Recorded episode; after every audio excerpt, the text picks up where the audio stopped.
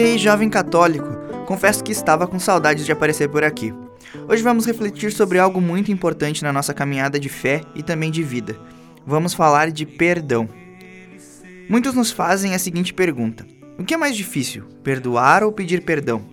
Alguns dizem que é perdoar por toda a questão da mágoa e da raiva que muitas vezes ficam em nosso coração quando alguém nos machuca.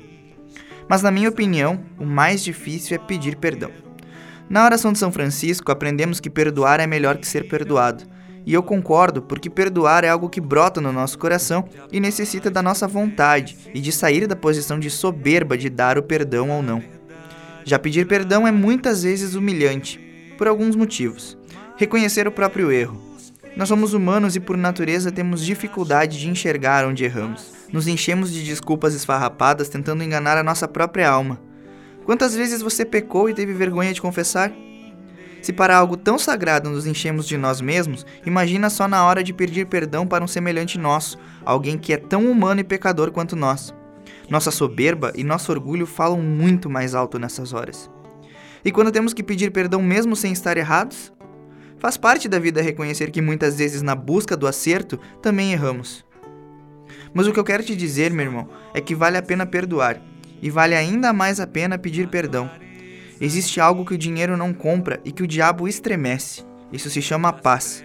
Quando damos o perdão, nossa alma se liberta, e o mesmo acontece quando pedimos perdão e nos reconciliamos com alguém que amamos muito. Às vezes, as feridas causadas por alguém na nossa vida, ou até mesmo as feridas que nós causamos, demoram a cicatrizar.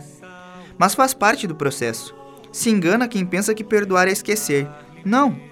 Mas é seguir em frente sem ódio e rancor, dando a oportunidade àquela pessoa e a nós mesmos de melhorar. Olha só o que a igreja ensina sobre isso. Abre aspas. Não há pecado algum, por mais grave que seja, que a Santa Igreja não possa perdoar. Não existe ninguém, por mal e culpado que seja, que não deva esperar com segurança o seu perdão, desde que seu arrependimento seja sincero. Cristo, que morreu por todos os homens, quer que em sua igreja as portas do perdão estejam sempre abertas a todo aquele que recua do pecado. Isso está no número 982 do Catecismo da Igreja Católica. E mais além, ainda vai dizer que Cristo quis que sua igreja fosse toda ela, na sua oração, na sua vida e na sua atividade, sinal e instrumento do perdão e da reconciliação que ele nos adquiriu pelo preço de seu sangue. Lembre-se, meu irmão, que não podemos rezar o Pai Nosso com mágoa e ódio no coração. Não podemos pedir perdão a Deus pelos nossos pecados se não perdoamos o irmão que feriu nosso coração. Jesus na cruz pediu ao Pai por seus executores. O perdão é essencial na vida do católico. Por mais difícil que possa ser, afinal, ser cristão e ser apóstolo de Cristo e dos homens exige decisões e atitudes realmente difíceis. E devemos sempre nos lembrar que a igreja é misericórdia e todos que estão nela necessitam do perdão.